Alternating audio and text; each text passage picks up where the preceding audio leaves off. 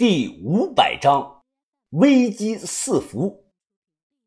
以前的绿皮火车不怎么稳，尤其是两节车厢的连接处晃得很厉害。过道窄，有个抱小孩这个妇女啊，挡了我几秒钟的视线。随后我发现那个人突然不见了，就是瞬间消失了。我立即环顾四周。就看到几个买了站票的人盘腿坐在地上抽着烟打着牌呢。对圈要不要？哎，就问你俩要不要吧。你给我牛逼个什么呀？四个三炸！我打断了他们的话。大哥，刚才有没有看到一个走路不稳、像喝醉了酒的人过去啊？没看到。哎，继续啊！你炸了你他娘的倒是走啊你！我眉头紧锁，注意到了旁边的厕所，厕所门反锁了，证明里边有人。我耳朵紧贴着这个门上，想听里头啊有什么动静。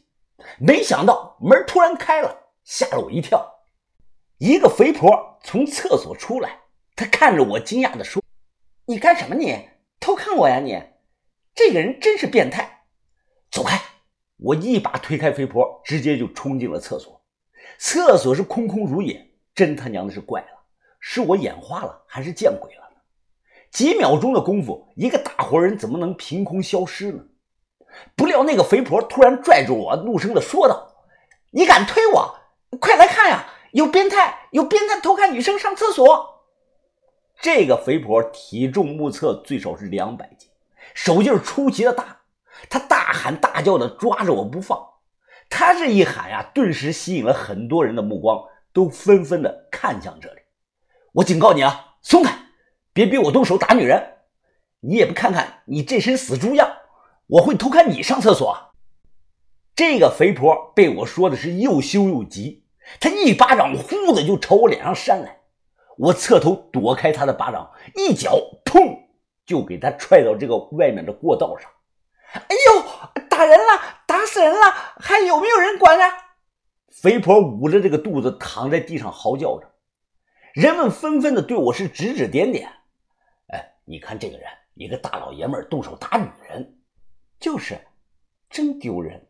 再怎么样也不该动手打人呐，真没素质。此时火车呢，恰巧到了保定站停靠，我很紧张，因为怕乘警过来，我抢先一步就跑下了车。和我一样中途下来的人。不少也不多，大概有个二三十个人。这一趟车的路线是北京、保定、石家庄，然后绕到阳泉、太原，再从靖边那边入大西北，最后到盐池、灵武、银川。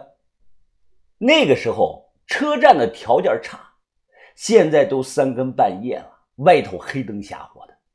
我背着包急匆匆地往站外走，准备找个旅馆过夜。等明天看看有没有这个车票卖。路上走着，我感觉似乎身后有人跟踪我，这属于第六感。我对被人跟踪一向很敏感，当下我头也没有回，加快了脚步。我越走越快，最后小跑了起来。我首先联想到的是不是把头那边出事了，导致我们身份暴露了，被帽子们盯上了。一口气跑出车站。我这才敢回头。后天就是八月十五，天上的月亮很圆很大。不知为何，一种强烈的危机感萦绕在我的心头。我从来没有过这种感觉。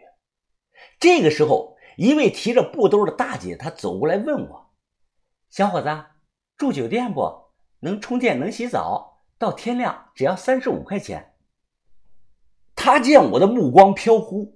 一直在看着周围，这个大姐又小声的跟我说道：“放心吧，小伙子，这个点儿没警察的。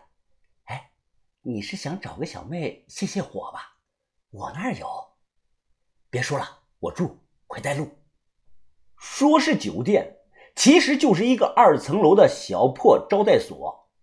店里确实有小妹，就是年纪大了些，可能是四十多岁了，不用登记身份证。我交钱后没有着急去房间，这种招待所啊都有后门应付突击检查。我背着包悄悄地从这个后门出去，又绕到了招待所的前门，我藏在墙后，注视着眼前的风吹草动。没有几分钟，我看到一个鬼鬼祟祟的黑影在我之后上了楼。这个黑影戴着帽子，帽檐压得特别低，看不清长相。不过对方帽子后头啊有头发露出来，头发不短。这人虽然穿的是男装，但我看出来了，可能是个女的。看对方推门进了招待所。我立即跑到对过的马路上，拦停了一辆出租车。去哪儿啊？我着急的跟司机说道：“只管往前开，离开这里再说。”得嘞。车子开远了，我松了口气。刚才好险呀，我后背出了一层汗，说不定真是警察。幸亏我的警惕性够强，要不然刚才可能就被抓了。师傅，你能不能跑趟长途啊？跑长途啊？你去哪儿啊？你，银川？什么？银川？乖乖，那得有两千公里路吧？我没去过，不认识路。啊，没那么远，我认路啊。你要是去的话，我给你五千块钱。这，哎，你帮帮忙吧，师傅，我家里有急事我爹在医院快闭眼了，我得赶回去见他最后一面呀。我撒着谎跟司机说道：“哦，这样啊，啊，行吧，不过你得先付一半的车费，高速路费啊也得你出。”我快速的数了有两千五递过去。啊，师傅，不走高速，哎，你听我说，就从这个三幺五省道过去，从黄鱼神盘那条路下去，拐到海天线，再绕到三幺三国道上。再走一段三幺三省道变二幺五省道，最后从二幺五上熬银路到银川地界。哎呦，乖乖啊，那得绕多少路啊？哎，你要累死我你啊！我不去了，我不去了。师傅，一万到地方我再给你八千。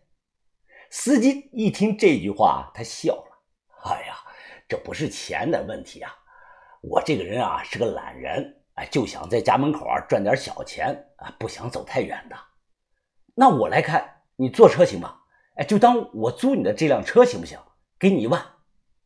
司机皱眉想了想，呃，那行吧，你来开车。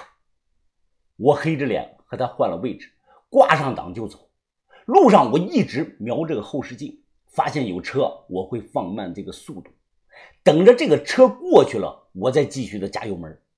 一连开了有几个小时，我眼皮子打架，困得不行了，还在强撑着。这个司机啊，有点不好意思了，他主动的和我换了位置，说他开，让我上后头休息一会儿。我太累了，靠着座位慢慢的就睡着了。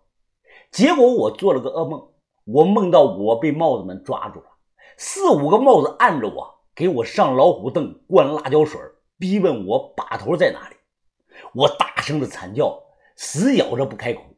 他们笑着又抓来一条大黑蛇，往我嘴里硬塞着。噩梦惊醒，我衣裳都湿了，浑身无力，酸疼的要死。强忍着不适，看了眼手机，我发现自己竟然不知不觉的睡了有三个多小时。此刻天快亮了，我们的车正走在一条十分荒凉的盘山公路上。我印象中啊，却不记得有这条盘山公路。突然，我看到前面开车的人换了，不是之前的司机。这个人长发，还戴着顶帽子。我一瞬间心提到了嗓子眼儿了。此时开车的这个人慢慢的转过来了头。